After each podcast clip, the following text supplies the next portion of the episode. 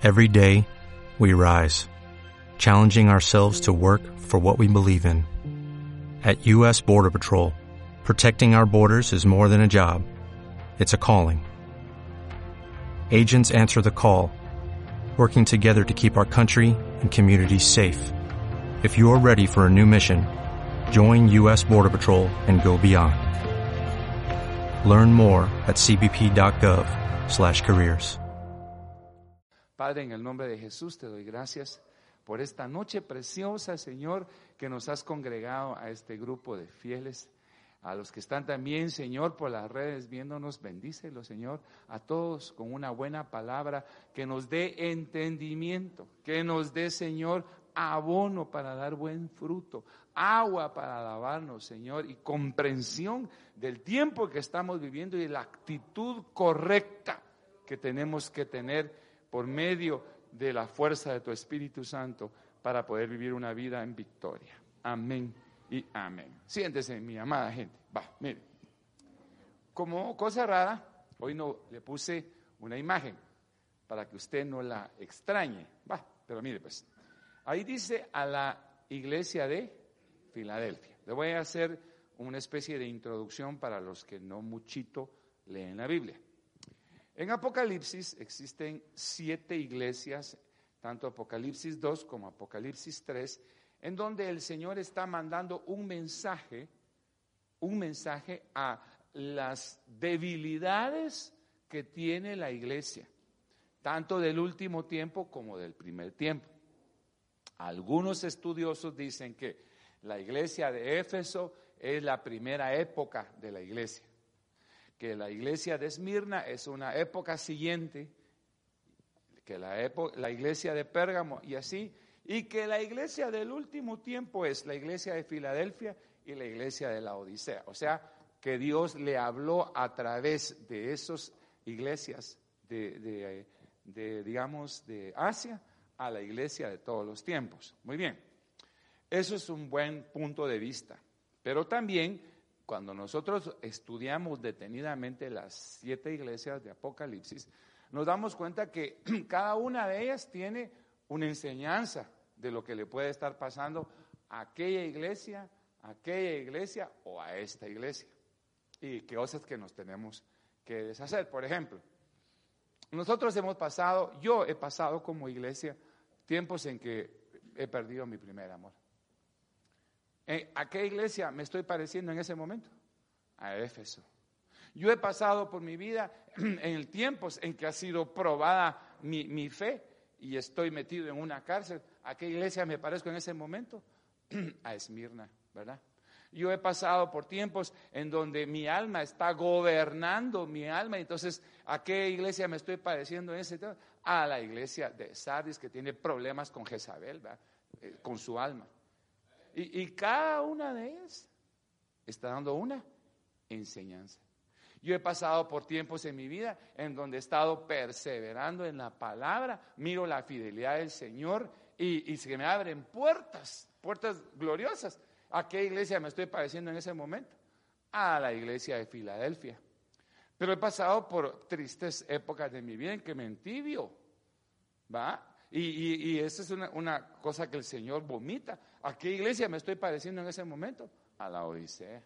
Entonces, eh, eh, las siete iglesias de Apocalipsis pueden tener una proyección temporal desde el momento en que el Señor fundó su iglesia hasta el día de hoy, pero también una, una función de decirnos qué tenemos que hacer en el momento en que se mete un bicho, por ejemplo, dentro de la iglesia, como los nicolaitas, ¿verdad? que se quieren meter a la iglesia diciendo que el poder del hombre es el que hace los cambios.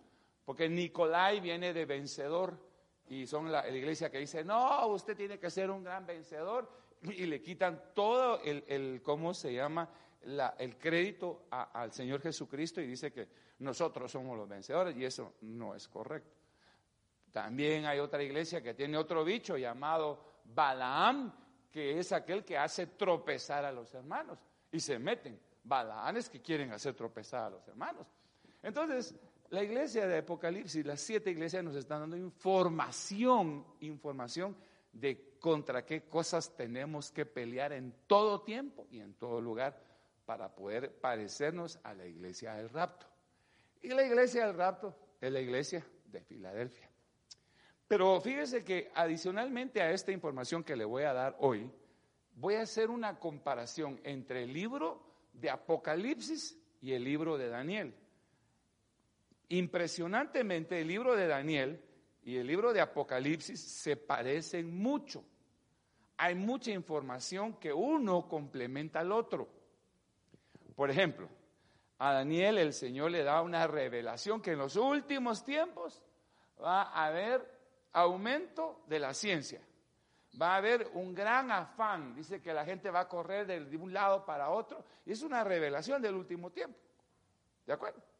Pero a Daniel le dicen en el libro de Apocalipsis que van a haber 70 semanas y que va a haber una semana terrible, la semana de la gran tribulación.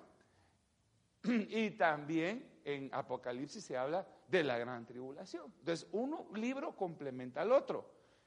A Daniel le dice, cierra este libro, ciérralo. Que la gente que lo lea no lo entienda, porque no es el tiempo de que este libro se habla. Va a quedar hecha la revelación, pero este libro va a ser abierto en el final de los tiempos. Y le dicen, por ejemplo, a Juan que ahí en ese libro se van a quitar los siete sellos y que se va a comenzar a revelar la palabra. El que lea, entienda lo que dice la profecía. Entonces, a, a, a, le dicen? Ciérralo y a Juan le dicen, ábralo pero están hablando del mismo tema. Entonces, hoy vamos a hacer, vamos a hacer una comparación entre el libro de Apocalipsis y el libro de, de, Daniel en un aspecto específico que nos puede ayudar. Un aspecto, son, hay muchos aspectos, pero vamos a hablar de un aspecto específico que nos puede ayudar a vivir una mejor vida en este tiempo difícil. Mire esto. Apocalipsis 3, 7, 12 dice, y escribe al ángel de la iglesia de Filadelfia, el santo, el verdadero, mire cómo se presenta. ¿Cómo se presenta? Porque a mí me gustan mucho las presentaciones de, de cada iglesia porque la presentación dice de qué va a hablar el tema. Cuando presenta a Cristo como el santo y el verdadero, está diciendo que la iglesia de Filadelfia tiene una característica que es santa y verdadera. A ver usted. Dice, por ejemplo, le dice eh, a una de las iglesias, dice, eh, el que tiene las siete estrellas en su mano derecha. Ahí le está hablando a los ministros. Entonces, es, cada una de las presentaciones de las iglesias tiene una significancia para el ministro, y para la iglesia. Entonces, escribe al ángel, al ángel, es decir, al ministro de la iglesia de Filadelfia, al santo, al verdadero, el que tiene la llave de David, el que abre y nadie cierra, cierra y nadie abre. Dice esto, dos puntos, deténgase, deténgase conmigo. Fíjese cómo saludan a esta iglesia, como el santo y verdadero, el que abre y nadie cierra. Y el que cierra y nadie abre. Entonces, le va a hablar a una iglesia a la que el Señor le dice, yo te voy a abrir una puerta. ¿Por qué? Porque ha caminado en santidad y en verdad. ¿De acuerdo? Ese es lo que está tratando de decir. Yo conozco tus obras, mira, he puesto delante de ti, aquí bien, una puerta abierta, haciendo referencia al saludo. Iglesia, ministro, yo he puesto delante de ti una puerta abierta que nadie puede cerrar. Se oponga el que se oponga, se ponga enfrente el que se ponga enfrente, no la va a poder cerrar porque yo soy el que abre y el que cierra. ¿Ok? Va. Porque tienes un poco de poder y eso que me impresiona es que no le están dando ese, ese galardón por ser poderosa. Por alguna razón el Señor elige a la poco poderosa Por alguna razón Dios elige cosas pequeñitas para hacer cosas grandes. Entonces, nosotros deberíamos de entender, hermano, que en las cosas pequeñitas espirituales hay grandes misterios. Dice, mira la hormiga. La hormiga es una cosa pequeñita, pero con un poder increíble de organización, de fuerza. Dice, ella levanta 50 veces su propio peso. A ver, ¿cuánto pesa Josué? No, no, diga, no, no, molestemos a Josué, molésteme a mí. ¿Cuánto peso yo? En libras, 195 libras. Multiplique mi peso, 100, digamos 200 por 5. Yo no puedo levantar mil libras, hermano. Quiere decir que ese animalito tiene un secreto que viene de parte de Dios. Eso espiritualmente tiene una significancia. Dice, tienes un poco de fuerza. Esa fuerza que tienes a mí me agrada porque no eres orgullosa ni creída. Tienes poder. Tienes un poco de fuerza. Poquito. Y precisamente por pequeña y, por tener un poco de fuerza, a lo mejor eres despreciable ante los ojos de los hombres, pero no ante mis ojos. Porque una persona que tiene poco poder generalmente no tiene de qué ufanarse. Es ahí el gran peligro de las personas que dicen, te vas a recibir un montón o no. Pero si ese no, no viene de parte de Dios, le va a servir para la perdición. Un día me contaron esta historia, no sé si es cierta o falsa, pero sí vi una que sí, nosotros, por ejemplo, con mi esposa, eh, la vivimos, parecida a esta de un señor que se ganó la lotería. De la noche a la mañana, él era un señor asalariado. Apareció con mucho dinero. Y desafortunadamente eso le sirvió de tropiezo. Porque lo supieron y le dieron matarili al mes de haberse ganado la lotería. Mejor hubiera sido que no se los ganara. ¿va? Esa fue una. La otra es que otro señor que se ganó también la lotería, eso sí fue, solo lo supimos, que le sirvió el dinero para perderse en vanidades, en licor, no sabía cómo gastar el dinero, tenía sabiduría.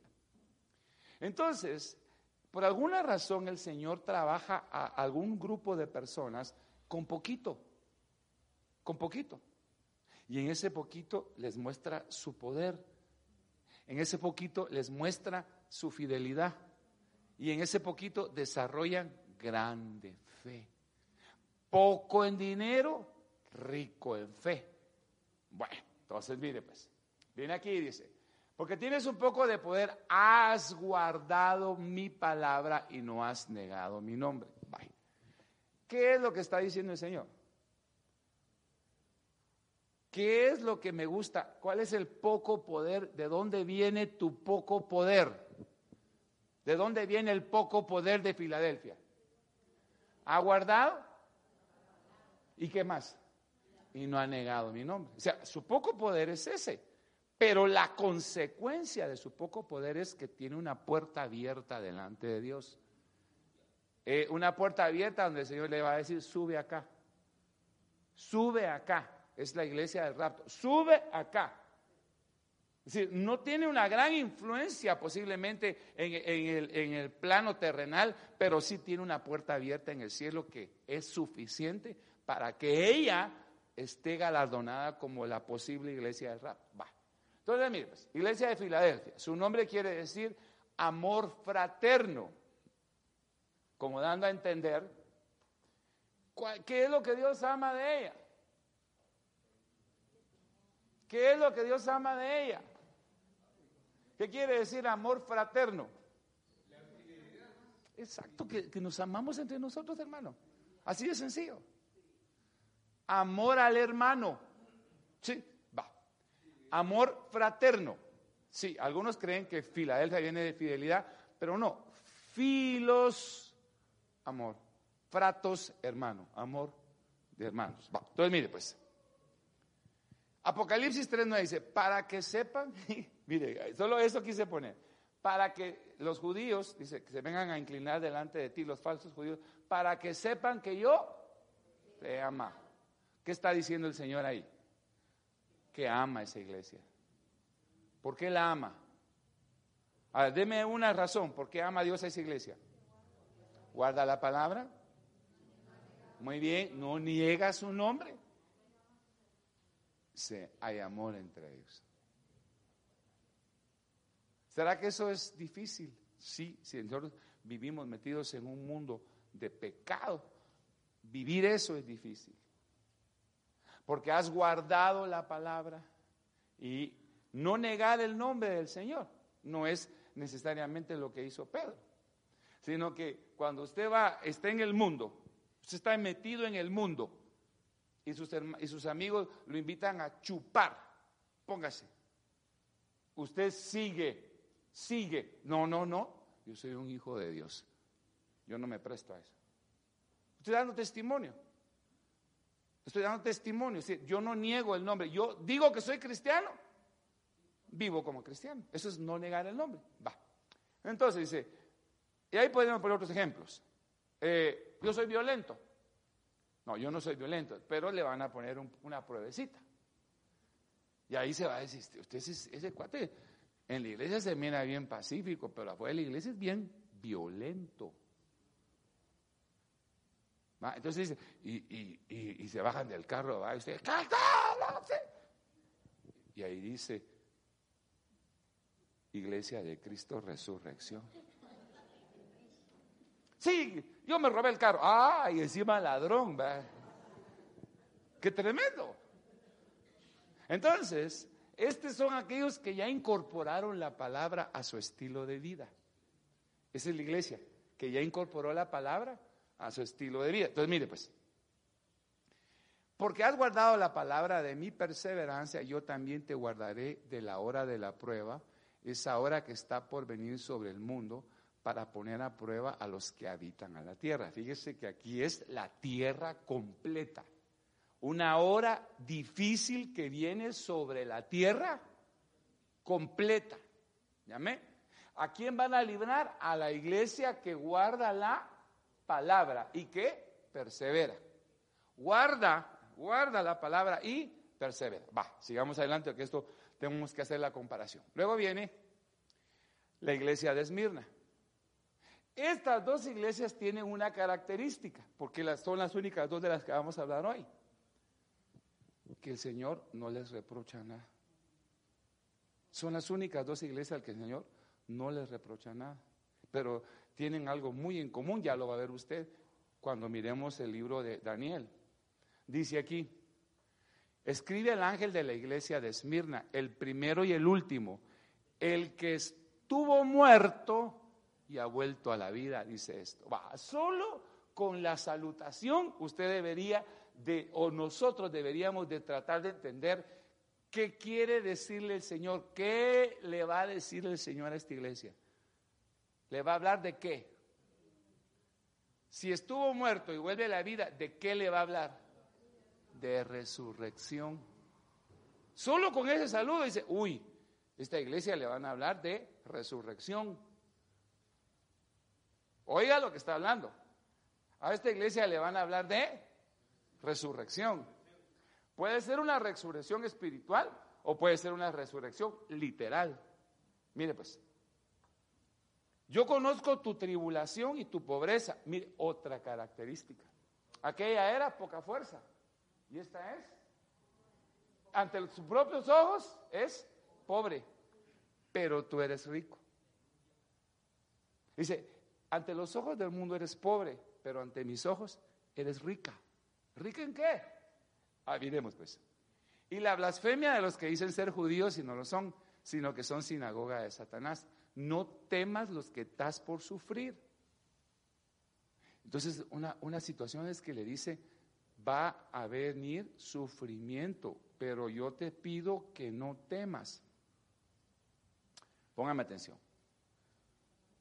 El Señor le está diciendo, va a venir sufrimiento, pero yo te pido que no temas, como diciendo, yo voy a estar contigo. Va, no temas. lo que estás por sufrir. He aquí, el diablo echará a alguno de vosotros en la cárcel para que seáis qué. Entonces, a mí lo que me llama la atención es que no le están reprochando algo, pero la van a probar. Filadelfia no la van a probar. Ella ya guardó la palabra.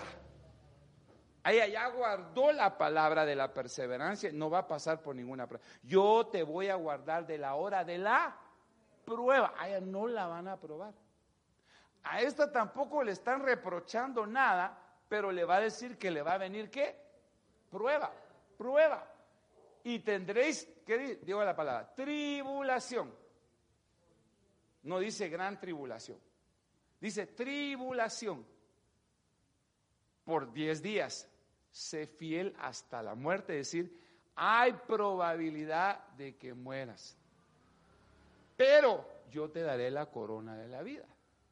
Wow, hay probabilidad, no está diciendo que va a morir, hay probabilidad de que mueras. Pero recuérdate que yo te saludé como el que estuvo muerto y volvió a vivir. Así que en caso de que mueras, yo te voy a librar de la muerte segunda. Eso es lo que está diciendo. ¿Estamos entendiendo? Iglesia sin reproche, pero probada. El que tiene oídos, oiga lo que el Espíritu dice a la iglesia. El vencedor no, no sufrirá daño de qué. Entonces ya claro, le dijo, es probable que sufras la muerte primera. No tengas miedo, si vas a esa prueba, no tengas miedo. La promesa mía es que yo te voy a levantar y no vas a sufrir muerte segunda. Va, entonces en pocas palabras podemos decir, no le está reprochando algo, no le está reprochando, pero le está diciendo es necesario que te probemos la fe. Amén. ¿A quiénes le prueban la fe? ¿Usted cree que sea necesario probarle fe a una persona que tiene en clase de fe 100 puntos, certificado por los ángeles? ¿Va que no? Clase de fe, 61 puntos. Mm, no será que aquí hay alguno que se coló. ¿Va? Es una pensada. Entonces, ¿ya eso qué tiene que ver con Daniel? Un momento, no se me ponga disco. Vamos aquí, Daniel 3:20. Y mandó que algunos valientes guerreros de su ejército ataran a Sadak, a Mesac y a Abednego y los echaran al horno del fuego ardiente. Ahora, de los cuatro jóvenes hebreos, ¿cuántos están ahí? O sea que falta uno. ¿Quién falta? Daniel. Entonces, si usted es suficientemente, eh, eh, digamos, curioso, ok, ¿cuántos jóvenes hebreos están ahí? Muy bien, muy bien. No hay necesidad de gritar. Suficiente. Tres. ¿De acuerdo? Hay uno que no está. ¿Quién es? ¿A quién compararía usted, Daniel, con cuál de las dos iglesias? Con Filadelfia. ¿Y con cuál compararía usted a, cómo se llama, a Sadrach, a Mesach y a Abednego? ¿Con Filadelfia o con Esmirna? porque los van a echar al horno de fuego. Son, son personas de Dios. Son gente que ha demostrado eh, eh, ser eh, valiente. ¿Y por qué los mandan ahí? Les tienen que probar la fe, Son gente que Dios ama. Pero mire, pues, mire la historia tan tremenda.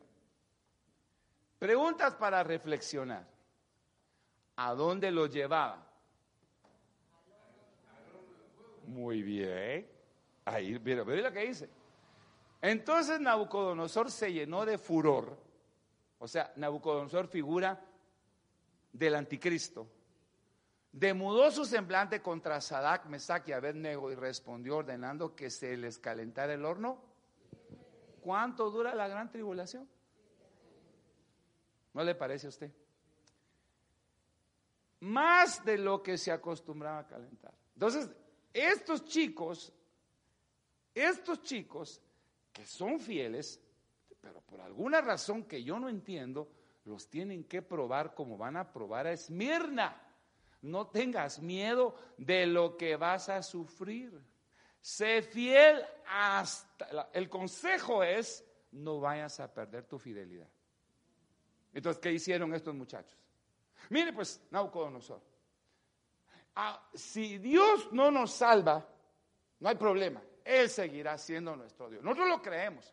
Pero si no nos salva, con todo. Y eso puso para balazos al diablo. ¿Qué puso para balazos al diablo? La fe. La definición. Adoren la, la, la, la, ¿cómo se llama la estatua? No. Adoren, no.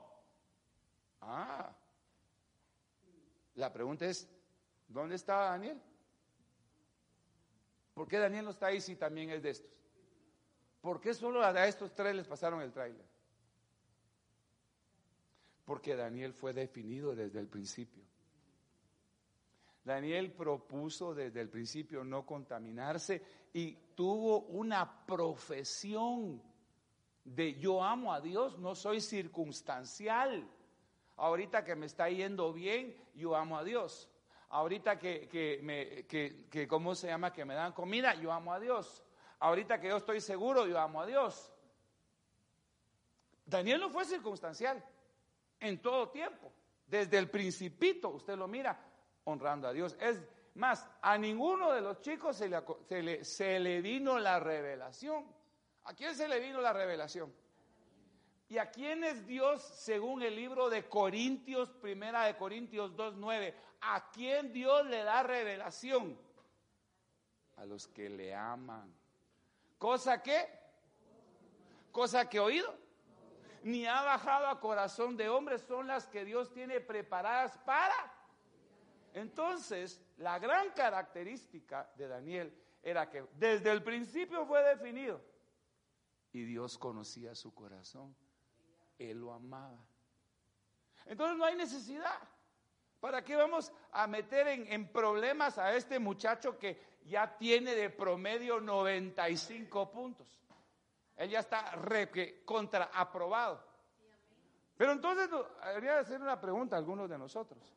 Yo quiero a, estos muchachos que se llaman Misael, a, Azarías y Ananías, son sus verdaderos nombres. Pero ¿por qué los metieron a ellos al, horno y a Daniel no? Que tenían que probarlos. Y ahí se parecen a la iglesia de Esmirna. El Señor no les reprocha nada, pero les tiene que probar su fe. Va, traigámoslo a nuestro ambiente natural de aquí. Además nos tienen que probar la fe. Algunos, algunos ya están definidos, algunos ya tienen 90, 95 de promedio, ese ya ganó. Pero, ¿y si hay alguien de nosotros que tiene 61? O tal vez 59, que ya perdió, pero dice, tal vez le calificaron mal, pruébenlo. Lo calificaron mal, pruébenlo. Dice que le va a contar una cosa. Yo tengo mi alumno que yo quería un montón. No le voy a decir el nombre, pero le voy a decir cómo le decía yo, le decía Colocho. El Colocho. Era bueno para inglés el patojo mío. Bueno, yo le ponía una lección y al día siguiente se la sabía y pronunciaba bien chilero.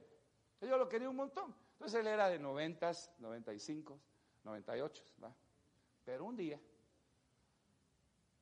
no sé qué le pasó, lo califiqué y sacó 58.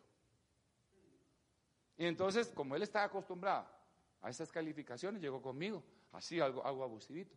Profesor Imeri, yo no estoy de acuerdo con mi calificación. ¿Y por qué con 8? Le dije, porque yo, yo nunca sacaba esa nota. A ver, mi hijo, tenés razón, venga, revisemos. Y cuando le reviso tenía 48 más. Yo le había sumado mal. Se puso y como se lo demostré, era colocho y negrito. ¿Usted sabe quiénes son los del Ku Klux Klan? Aquellos que mataban a los negros, ¿va? Y se fue hasta atrás. El profesor Imiri es del Ku decía. como diciendo que yo la tenía contra él, nada que ver. El punto es que él se extrañó de su nota. Al extrañarse de su nota, después de que terminó la clase, me dijo, ¿sabe qué? Me dijo, esta sacudida me cayó bien. porque yo no estudié para el examen. Como estoy acostumbrado a 90 y a 95, creí que le iba a ganar solo así. Qué bueno que lo reconoció, le Le voy a poner el punteo que le hace falta por haber reconocido su falta. No porque sepa, sino porque se humilló, vino a pedir perdón y reconoció su falta. Y le puse 60. Y se fue triste y me dijo, me hubiera puesto 100, me puse la abusiva. Limosnero con garrote, le dije, ahí se rió y se fue. Pero fíjense que a él le sirvió mucho. Le sirvió mucho porque estaba enojado consigo mismo. Él realmente sabía que no era, era, no era sesentón. Él sabía que él estaba capacitado para tener una calificación alta. Él sabía que tenía la capacidad de poder ser lo que no quiso ser. Y ahí es donde yo quiero parar la, la prédica en este momento. Usted, hermano, el Señor me habló que usted tiene la capacidad de ser lo que no quiere ser. Y que eso le puede, le puede costar ir a parar a la gran tribulación. Esto que le estoy diciendo es profético y muy serio. Y quiero que tenga su corazón puesto en lo que estoy diciendo. Cuando uno se acomoda, cuando uno cree que lo sabe todo, o cuando uno cree que ya topó, y no es cierto, usted en el fondo de su corazón sabe, porque el problema de Esmirna es, tú dices que eres pobre, pero yo te digo que eres rica. Entonces la razón de, de, haberla llevado a la tribulación es que ella se negaba a ser lo que ya era. El problema de muchos de nosotros, hermanos, aquí en esta iglesia es que nos estamos negando a alcanzar lo que ya somos. ¿Quién? ¿Quién nos envenenó el corazón? ¿Quién nos hizo creer que no? Porque a esta iglesia de Esmina le hicieron creer que era pobre. Y ella estaba bien trabada de que era pobre. Y el Señor dice, tú eres rica. Y por esa razón, por haber creído una información que no es correcta, vas a ir a parar y te van a probar la fe. No sé si me dio a entender. No sé si me dio a entender, pero quiero que usted piense en usted, no piense en el vecino. ¿A qué se está negando ser lo que Dios ya dijo que es? Si el Señor dijo, tú eres libre, pero alguien te metió en el coco que eres esclavo, eres de la iglesia de Mirna. Tienes un buen corazón, amas a Dios, pero te están negando a hacer lo que Dios te dijo. Eres libre. Ah, bueno, mi hijo, no me quiere creer, lo vamos a meter en tribulación. Le voy a dar una recomendación, no me vaya a negar. Porque ahí en la cárcel va a decir, ay Señor mío, si tú me dijiste. Entonces, ¿qué pasó con estos chicos? Eran definidos, ellos creían en Dios. ¿Y por qué los llevaron al horno? Porque ellos tenían que experimentar la caída de esas amarras que no las tenían literalmente, las las tenían en el coco. Muchos de nosotros las amarras las tenemos en el coco. Entonces hay necesario fuego para que se rompan las amarras. No, deje de estar orando por ese, porque Dios lo tiene metido en un horno, porque precisamente es el horno el que le va a quitar ese pensamiento que no es correcto. Ya Dios dijo, eres libre, eres hijo mío. Yo te di la sangre de mi, de, mi hijo. Ya he proclamado palabras proféticas con poder sobre tu vida. ¿Qué es lo que necesitas para ponerlo en práctica? Una pequeña tribulación. Esperemos que sea pequeña. Entonces yo, es que este, este mensaje no es para que usted tenga miedo. Sí, sí, sí es para que tenga miedo, ¿ves? Sí, para que tenga miedo y comience a vivir lo que Dios dijo que usted es. Ay, hermano, es que yo tengo miedo de volver a caer en este vicio. Pero sí, ¿por qué miedo? Si el miedo quiere decir que tienes que ser perfeccionado en el verdadero amor.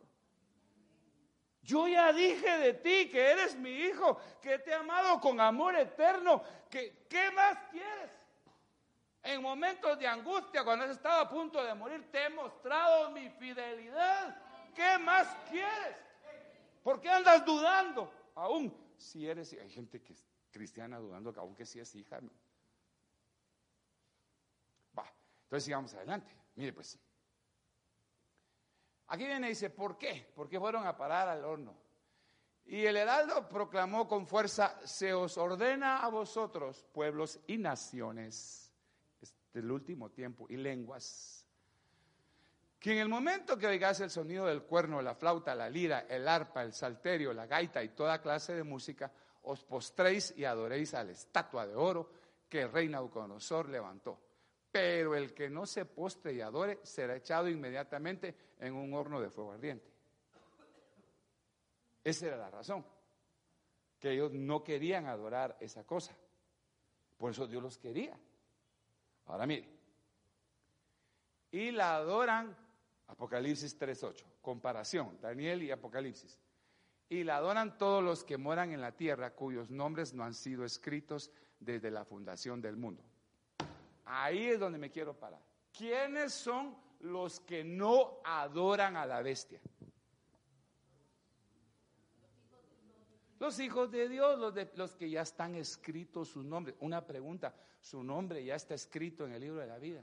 Entonces usted no la va a adorar. Si usted no va a adorar a esa bestia, usted tiene que entender que cualquier cosa que la dice, ¿qué está pasando si, yo, si ya está escrito? que yo no la voy a adorar. Pero tiene que comprender eso. Porque cada vez que el diablo le quiere hacer entender que usted está chueco, que si no, es porque usted no ha creído la bendición que Dios ya le dijo. Usted es rico, usted es rico. Entonces lo tiene que meter, le deja que el diablo lo meta en una cárcel para zarandearlo. Y ahí, como Jonás, clame, clamé a mi Señor y se me abrió el cielo que despierte. ¿Por qué? ¿Cuál es el problema de Jonás? ¿Era profeta o no era profeta? Muy bien. Tenía en su coco problemas. ¿Sí? Tenía en su coco problemas. ¿Y cuál era su problema? Sí. Entonces, ¿a dónde lo tuvieron que llevar para que se le quitaran los problemas? a una tribulación. ¿Por qué no llevan a, tribulación a los hijos? ¿Por qué? Sí, porque no hemos entendido que Dios ya nos dio con Cristo todo. Ya con, Cristo nos dieron todo. Entonces, cuando uno lo cree, ya no tiene necesidad de ser aprobado. Va, entonces, mire, aquí viene, Daniel 3:13. Entonces Nabucodonosor, enojado y furioso, dio orden a traer a Sadak, Mesach y Abednego. Estos hombres, pues, fueron conducidos ante el rey. Habló Nabucodonosor y le dijo: Es verdad, Sadak, Mesach y Abednego, que no servís a mis dioses ni adoréis al estatua de oro que he levantado. ¿Estáis dispuestos ahora para que cuando oigáis el sonido del cuerno y la flauta y la lira y el arpa, la gaita y toda clase de música os postréis y adoréis la estatua que he hecho? Porque si no la adoráis, inmediatamente seréis echados en un horno de fuego ardiente. ¿Y qué Dios será el que los libre de mi mano? Terrible, ¿va? Sadak, Mesach y Abednego respondieron y dijeron al rey Nabucodonosor, no necesitamos darte una respuesta acerca de este asunto. Ciertamente nuestro Dios, a quien servimos, puede librarnos del horno de fuego ardiente y de tu mano, oh rey, nos librará. Pero si no lo hace, has de saber, oh rey, que no serviremos a tus dioses ni adoraremos al estatua. ¿Qué característica mostraron estos muchachos? Que fueron llevados prácticamente en forma simbólica a la gran tribulación. Definición. Diga conmigo, definición. Característica que tiene uno que es verdadero, definición. Ahora, si lo comparamos con Daniel, nos damos cuenta que había algo mejor en Daniel. ¿Dónde estaba Daniel? Por solicitud de Daniel, el rey puso sobre administración de provincia de Babilonia Sadak, Mesac y Abednego, mientras que Daniel se quedó ¿dónde? Él ya estaba metido ahí. En forma simbólica, él ya estaba metido en el cielo. ¿Por qué? Por definido. ¿Por qué estaba metido? Él ya no tenía que ser probado. Se propuso Daniel en su corazón no contaminarse. Usted sabe, ese texto lo hemos leído un montón de veces. Sí, debido, definido desde un principio, recibía revelación, tomaba el liderazgo. Hay evidencias claras que tenía comunión con Dios, buscando la presencia de Dios siempre. Esa es la insistencia que yo tengo con usted en este último tiempo, hermano.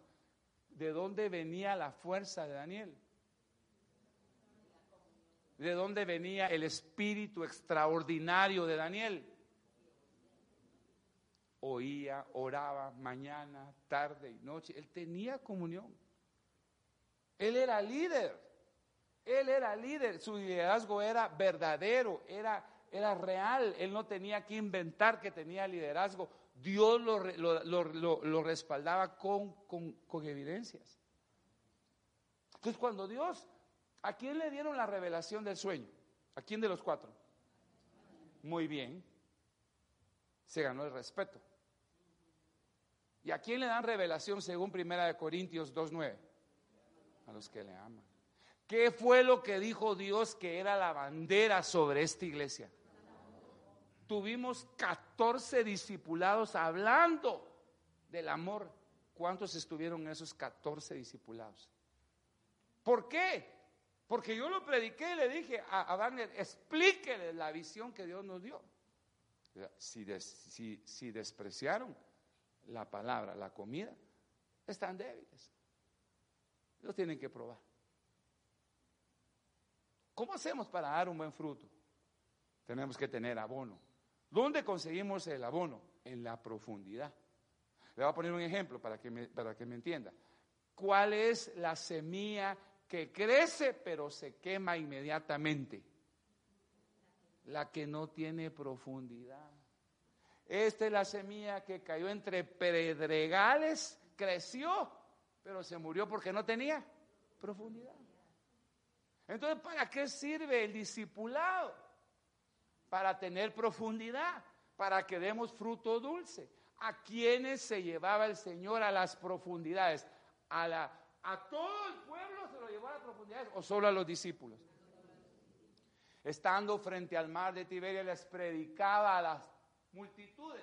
Le dijo a sus discípulos, a la barca y vámonos a las entonces lo que yo quiero decirle es que la iglesia de Filadelfia, porque has amado la palabra, a ver, diga conmigo, has amado la palabra de mi perseverancia te voy a librar de la hora de la prueba. Esa era la razón por la cual Daniel no estaba metido en ese lugar. Era un muchacho, buenos muchachos buenos, tenían fe, pero el punto es que tenían que dar el paso siguiente, amar la palabra. Son las cosas que yo les he dado a los que me aman. Si me amáis, amaréis mi palabra. Entonces, ¿cómo vamos a mostrar si nosotros amamos a Dios?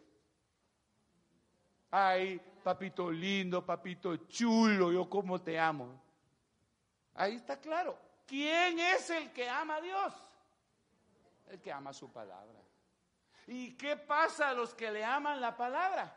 le dan profundidad. ¿Y qué característica tiene el que le dan profundidad? Tiene revelación. ¿Y qué pasa con el que tiene revelación? Lo libran de la hora de la prueba. Los otros muchachos eran hebreos, eran igualmente eh, apartados, pero no hay constancia clara que amaran la palabra como Daniel. y la razón de que le prueben su fe es precisamente porque estaban así como con 59, con 61 puntos, no estaban aprobados. No tienen por qué ir, necesidad de ir a, examen si ya se sabe que están aprobados. Bueno, entonces, terminemos. Juan 4:23. El punto es que no querían adorar a la bestia, ni la van a adorar. Dice, pero la hora viene y la hora es cuando los verdaderos adoradores adorarán al Padre en espíritu y en verdad. Porque ciertamente a los tales el Padre anda buscando. Muy bien. ¿Y esto qué tiene que ver? Miren, mucho. Que cada uno de mis hechos glorifique el nombre del Señor. Eso es adoración. la que tiene la par mía y dígale, pregúntele qué es adoración. Pregúntele. Va, a ver, ¿ya le preguntaste a este qué es adoración? ¿Qué es adoración? Adoración que cada uno de mis hechos glorifiquen al Señor. Muy bien. A ver, vamos para acá. ¿Qué es adoración? ¿Qué es adoración, hermana Rosita? Es darle todo al Señor. Glorificar el nombre del Señor. Que cada uno de las cosas que yo hago en el día glorifiquen el nombre del Señor. ¿A quiénes anda buscando el Señor? Ahora vámonos a nuestro ejemplo. ¿Qué hacía Daniel en cada uno de sus hechos en el día? Y glorificaba al Señor en la mañana mirando hacia, y a mediodía glorificaba al Señor, y en la tarde glorificaba. Entonces, Daniel era un adorador verdadero. Adórenle aquí en la tierra y le van a adorar en el cielo. El punto aquí es que es claro, el Padre anda buscando adoradores en espíritu y en verdad. Si usted adora en su casa cuando venga aquí, entra en la presencia del Señor así. A mí me ha pasado, hermano, las dos cosas, para no hacerme de Bustán con picos. Que vengo en mi carro lleno de la presencia y nomás entro en la puerta, ¡pum! ya estoy metido en un mundo especial. Y a veces que aquí está cayendo la gloria del Señor y yo siento duro mi corazón. Entonces me, no evalúa a la iglesia, sino que me evalúa a mí. ¿Cómo vine hoy? Ah, cargado. No vine en el Espíritu. Entonces, lo que está tratando de decirnos el Señor es que este tiempo que tenemos que vivir, este tiempo que tenemos que vivir, es el tiempo del Espíritu Santo que cada uno de mis hechos glorifique el nombre del Señor. ¿Y cómo hago? Dígame, ¿cómo hago? La palabra le dice. Lea conmigo. Pero cuando venga el Espíritu de verdad, venga, os guiará a toda, porque Él no hablará por su propia cuenta, sino que hablará todo lo que oiga y os hará saber lo que habrá de venir. Y ahora viene la palabra clave. Él él, porque, y, entonces comunión con quien tengo que tener para glorificar al. Si ando en el Espíritu, todos los hechos de mi vida glorifican a Dios. Y si yo vivo glorificando a Dios, voy a ser un verdadero adorador. Y el Padre me anda buscando. ¿Para qué? si lo anda buscando el Padre, ¿para qué? Llevárselo. Lo andan buscando por algo. ¿Algo bueno o algo malo? ¿A quién anda buscando el Padre? Sus ojos están sobre toda la tierra, buscando quién lo está adorando. Entonces, yo puedo ver dos iglesias en Apocalipsis que no tienen reproche pero a una la tienen que probar. Porque está definida, pero hay ciertas dudas.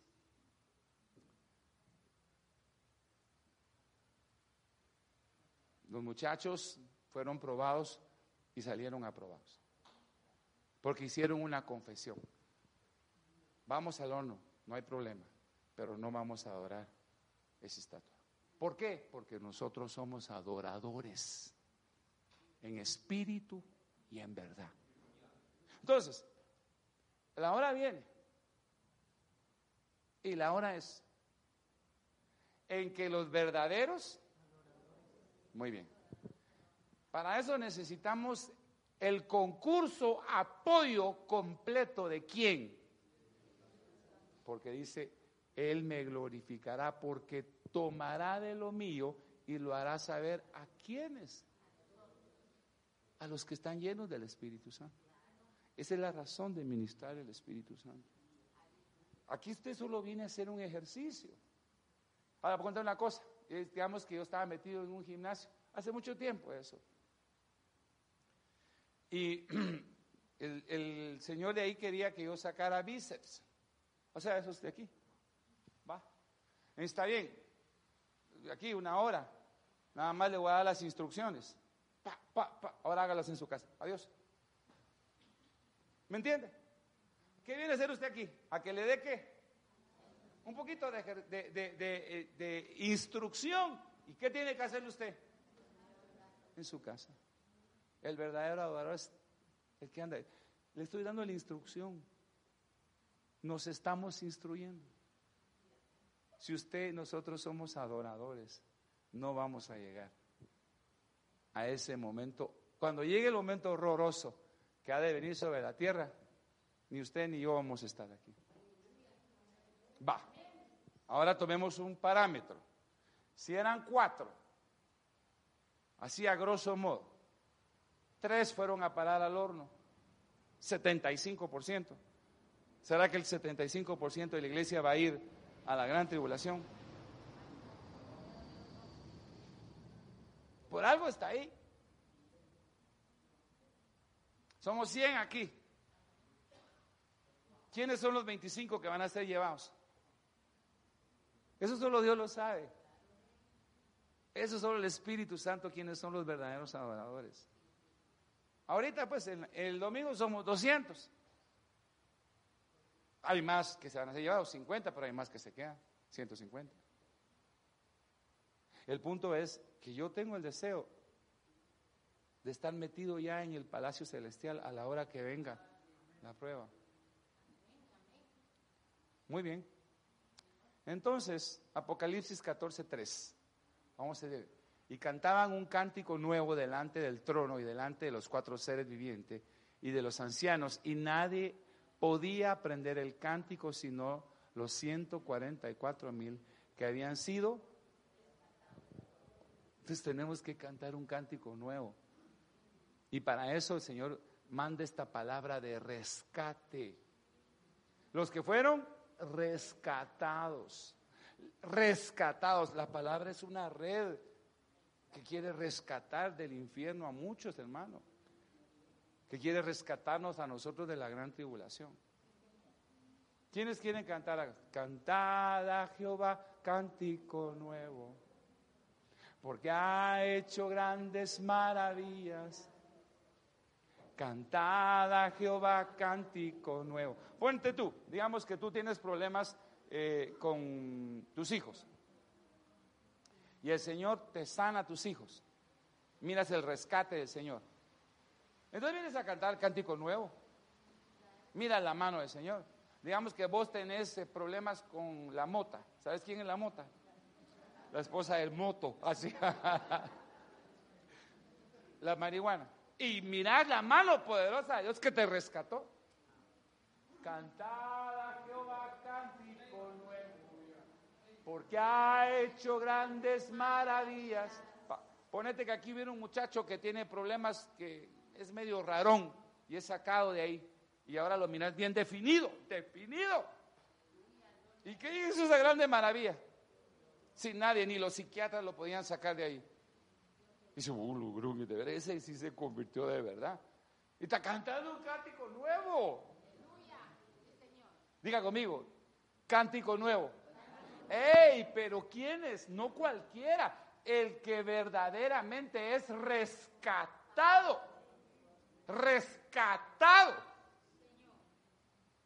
Y Dios quiere rescatarte. Pero para eso necesitamos que sea lleno del Espíritu Santo. A ver, Josué y compañía limitada, venga, vamos a, a, a, ministrar un ratito a los hermanos. Hermana está lloviendo, hermano. No me va a decir que se quiere ir porque se va a pegar una gran empapada. Pero aquí se va a empapar del Espíritu Santo. Hermano, perdone la molestia. Disculpe la interrupción. Me di a entender. En pocas palabras, lo que le quise decir es, definámonos. ¿Sabe que este chico, desde que vino, creo yo que él tenía el deseo de definirse? Venga a ayudarme, Jorge. Yo creo que va a comenzar una nueva época para él. Ayúdeme a orar por él, por favor. Intercedamos. Porque no fue a buscar otro lugar más que la casa del Señor. En el nombre de Jesús.